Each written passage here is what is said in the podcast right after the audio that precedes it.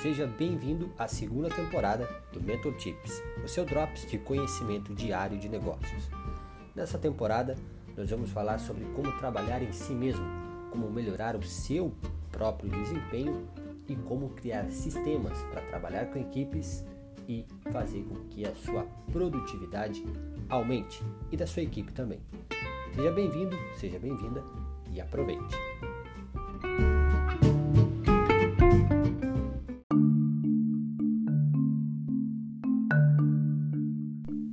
Em 1954, 22 meninos de 12 anos foram convidados, escolhidos, para participar de um acampamento de verão. O, o que esse acampamento de verão tinha de tão especial era que, na verdade, era um experimento de psicologia que foi conduzido por dois psicólogos. Cada um desses garotos foi intencionalmente escolhido para ser mais parecido possível com o resto do grupo. Os psicólogos eles se certificaram de que todos tivessem o QI igual, as famílias e experiência de infância muito parecidas.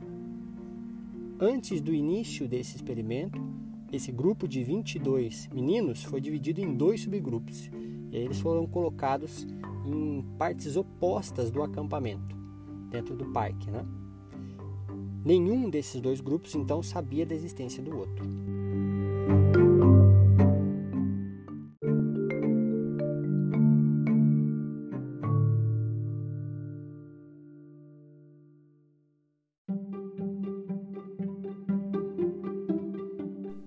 O plano original era deixar com que cada grupo convivesse por um tempo e depois informar sobre a existência do outro grupo para ver o que, que acontecia.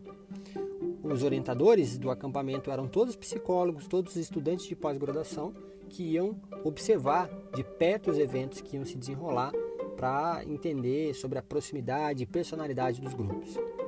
Mas o que aconteceu foi o seguinte: os dois grupos se descobriram por acidente antes do planejado.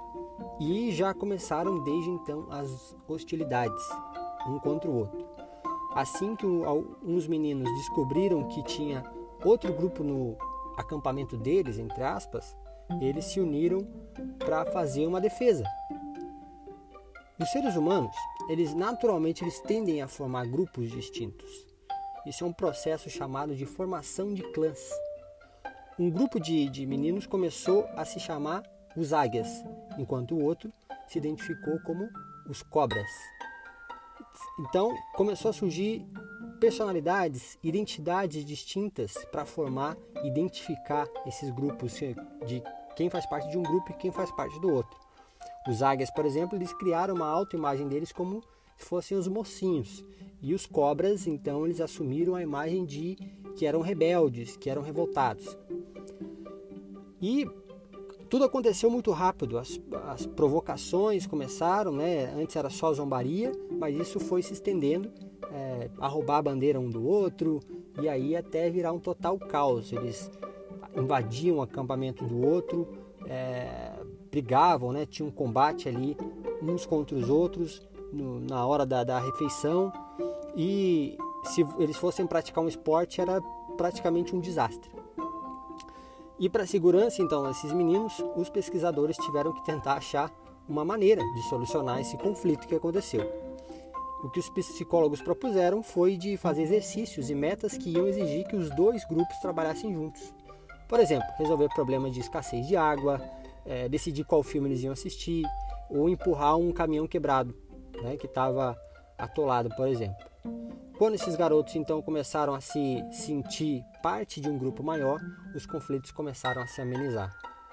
A formação de clãs, ela é uma tendência humana natural.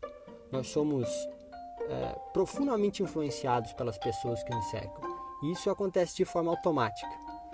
Nos identificar como parte de um grupo e nos distinguir de outros grupos é um instinto que explica muitas das guerras, muitos dos conflitos que nós temos hoje em dia. Se você pensar em fã de esporte, por exemplo, lá os torcedores do Barcelona e do Real Madrid, a vida dessas pessoas, ela do Corinthians, eu vou usar aqui um exemplo brasileiro, do Corinthians e Palmeiras. A vida dessas pessoas vai ser não vai mudar se o time ganhar ou perder, mas não é assim que eles enxergam. Quando o Corinthians ganha, quando o Palmeiras ganha, os fãs se sentem também como ganhadores, como vencedores. As rivalidades dentro dos esportes, elas acontecem pelo mesmo motivo.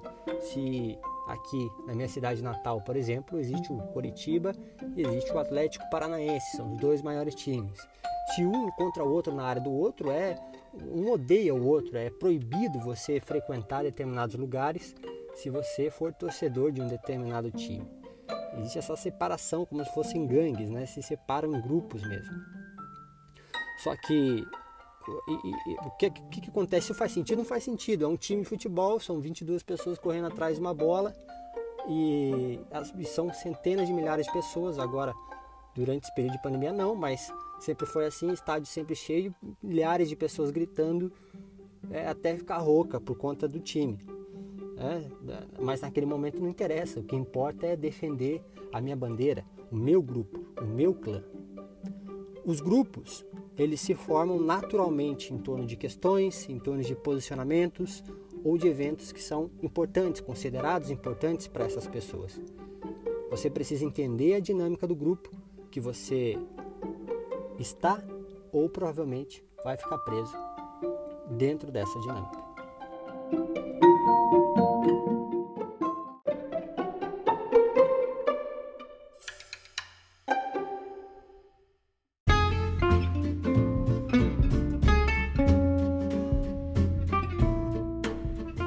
Obrigado por ouvir mais um episódio do Mental Tips, o seu drops de conhecimento diário de negócios. Esse podcast tem um oferecimento da Marvin. A Marvin é a maior plataforma do mundo em serviços de marketing digital. Nela você consegue fazer um site, produzir automações de marketing, produzir conteúdos para as redes sociais ou para o seu blog, criar um flyer, criar uma logo, editar um vídeo, fazer publicidade na internet tudo isso em apenas 3 cliques. Acesse agora www.marfin.co com N de navio no final, marfin.co. Acesse agora e vá além com o seu negócio.